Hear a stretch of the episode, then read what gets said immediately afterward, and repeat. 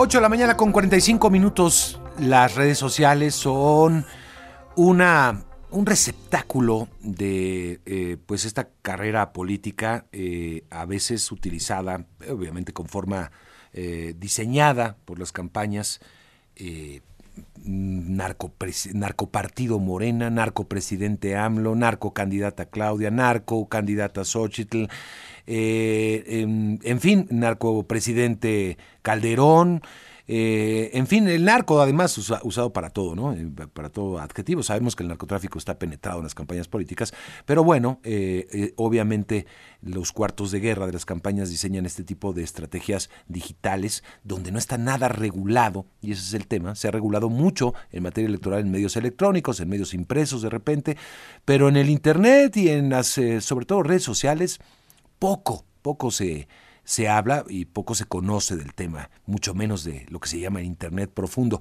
Ya decía Mario Delgado, y me parece que se queda corto, denunciando a la oposición de utilizar eh, pues bots, y, este tipo de estrategias, dice él que pagaban hasta un millón de dólares, no sé de dónde saca el dato, un millón de dólares semanales para hacer este tipo de estrategias. Claro, no habla de las propias, porque también se usan muchos recursos para alimentar las huestes de Morena y sus aliados. Pero vamos a hablar de alguien que sabe del tema, que es Carlos Piña, especialista en redes sociales y marketing digital, eh, sobre esta guerra de los hashtags y de las estrategias. ¿Cómo estás, Carlos? Qué gusto saludarte. Hola, ¿qué tal, Mario? Muy buenos días a ti y a todo tu auditorio. Fenómeno que no es mexicano nada más, ¿no? Está pasando en todo el mundo, Carlos. Definitivamente, Mario, este fenómeno, especialmente en épocas electorales, y sabemos que actualmente en muchas partes del planeta se está jugando mucho a nivel político, pues están utilizando todo este tipo de herramientas, todo este tipo de trucos, todo este tipo de, de mercado negro en términos de posicionar o atacar a ciertos candidatos. Eh, esto es normal, completamente normal, solo que ya estamos llegando a un nivel, a un nivel, Mario, donde ya puede ser que al hecho de que tú bien mencionas no esté regulado, pues está saliendo de las manos y esto está pegándole a todos y para todas partes, Mario. Le dices el bullying digital y llegó para quedarse, porque todo el mundo se engancha, Carlos. Definitivamente, Mario, creo que esto eh, solo basta que un grupo de cuentas eh, bien estructuradas, bien armadas, eh, detonen un hashtag, lo posicionen para que eh, el objetivo es enganchar a la gente, realmente es enganchar a la gente orgánica, a la gente que, que no pertenece a ningún, a ningún partido y venderles la idea de que se está posicionando tal tendencia debido a tal noticia. Entonces, funciona, funciona bastante bien, creo que lo hemos visto en los últimos días, ya vamos para más de una semana con este hashtag, Mario, y me parece que, que está enganchando muy bien a las personas de esta plataforma digital, Mario. Oye, eh, ¿cómo funciona? A ver, cuéntanos más o menos cómo, cómo operaría una campaña de este tipo. Claro, eh, esto es de manual. Básicamente existe un war room o que puede ser eh, digital, virtual, puede tener una coordinación a través de, los mensajeros como Telegram, como WhatsApp, y se coordinan y dicen, bueno, vamos a salir a las 12 del día y todos vamos a utilizar eh, narcopresidente hablo. Vamos. Entonces empiezan a organizarse, a comunicarse y empiezan a tratar de posicionar porque ya conocen cómo funciona el algoritmo de la plataforma Twitter X. Entonces, de esa manera, empiezan con ese trabajo, ya saben exactamente a qué hora van a atacar, ya saben qué cuentas van a utilizar, ya saben qué influencers van a amplificar y empiezan a posicionar la tendencia. Esto funciona para todos lados, Mario. De esa forma, llegan a posicionar y una vez que posicionan, ahí es donde enganchan a las personas, ahí es donde una campaña funciona o no funciona. Si llegas a enganchar a las personas, ahí es donde tienes un éxito en tu campaña. Si no, pues tu campaña va a desaparecer. Así como subió, va a bajar inmediatamente, Mario. Oye, ¿hay empresas que se dedican a esto? Definitivamente, este es un, trabajo que lo venden y lo venden bastante caro. Eh, cada vez es más caro y, cada vez es más recurrido por los candidatos, sobre todo aquí en México, en este tipo de servicios. Te, te venden el servicio de posicionamiento digital.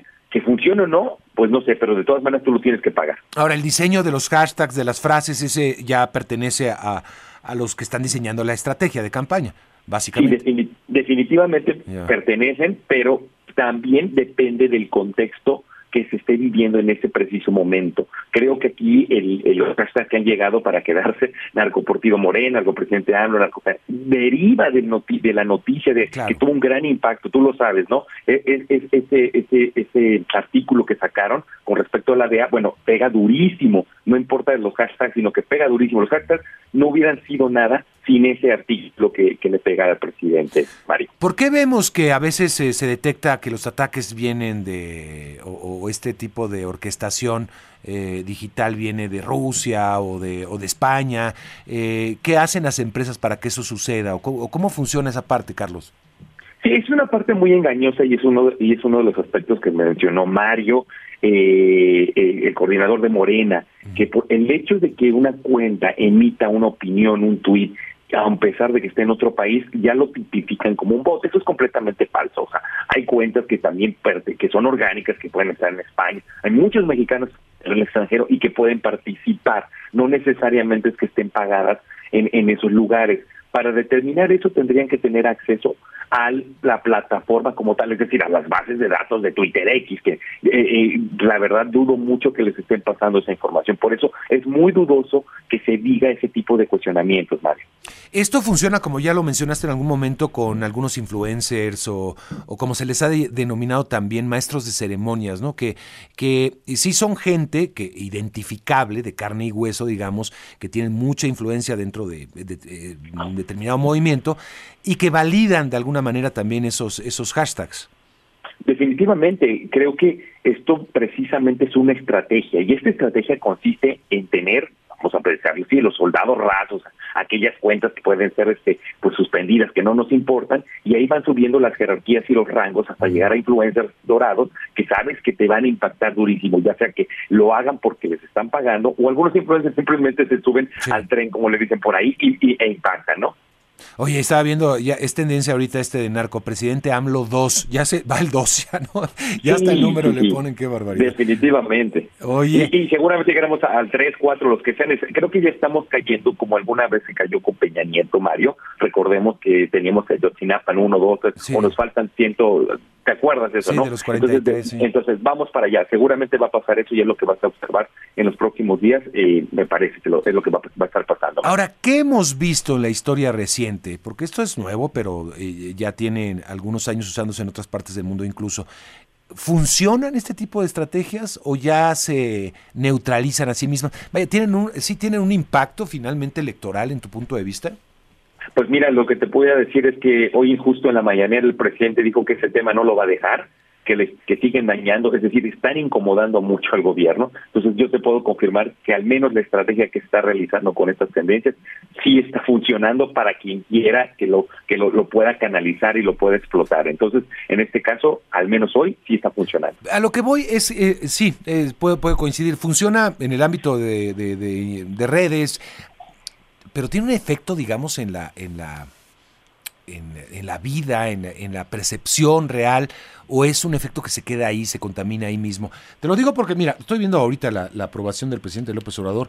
Eh, ha caído, eh, según Mitowski, hace ese tracking diario, pero tuvo un repunte ahora, un pequeño repunte, se mantiene en 56.4 según esta, esta encuesta. Y si vemos las encuestas en general este, de la aprobación presidencial, siguen, siguen siendo bastante saludables, no se ve, digamos, una eh, al menos si, si, está, eh, si creí, creyéramos que, que, la ciudadanía es Twitter y que todo el mundo, pues veríamos eh, con un nivel muy bajo de aprobación. No es así.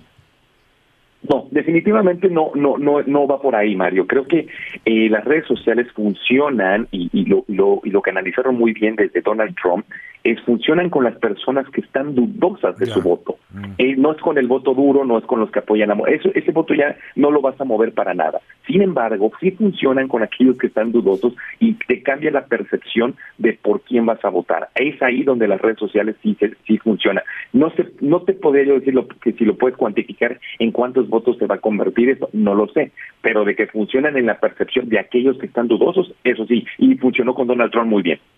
Tú puedes calcular, siendo especialista Carlos, eh, cuánto puede costar una, una campaña de este tipo semanalmente, como lo hizo Mario Delgado, por ejemplo. Dice, ah, sí, como un millón de dólares, sí, sí, por ahí va más o menos, o, o es muy difícil saber. No, definitivamente yo no me voy a atrever a dar cifras, es muy difícil porque incluso la misma plataforma te permite comprar tendencias que te ponen que es una tendencia patrocinada. Y cuando es patrocinada la puede transparentar y me parece que si haces una tendencia patrocinada, pues eh, no recuerdo bien la cantidad, pero está transparente en la plataforma. No llega al millón de dólares, yo creo que no llega ni a los, no sé, ni a los 200 mil pesos. Entonces, realmente no podría darte yo una cifra, Mario. No se puede dar, y tú siendo especialista. Entonces, Mario Delgado da una cifra, seguramente pues tuvo alguna cotización por ahí, ¿no? Probablemente, probablemente Para su probablemente, sí. probablemente, probablemente. Te agradezco mucho, Carlos. A ti, Mario. Gracias al eh, Carlos Piña, especialista en redes sociales y marketing digital, la guerra de los hashtags que llegó para quedarse definitivamente y esto es solo el comienzo. Todavía ni siquiera estamos en campaña política. ¿eh? Vamos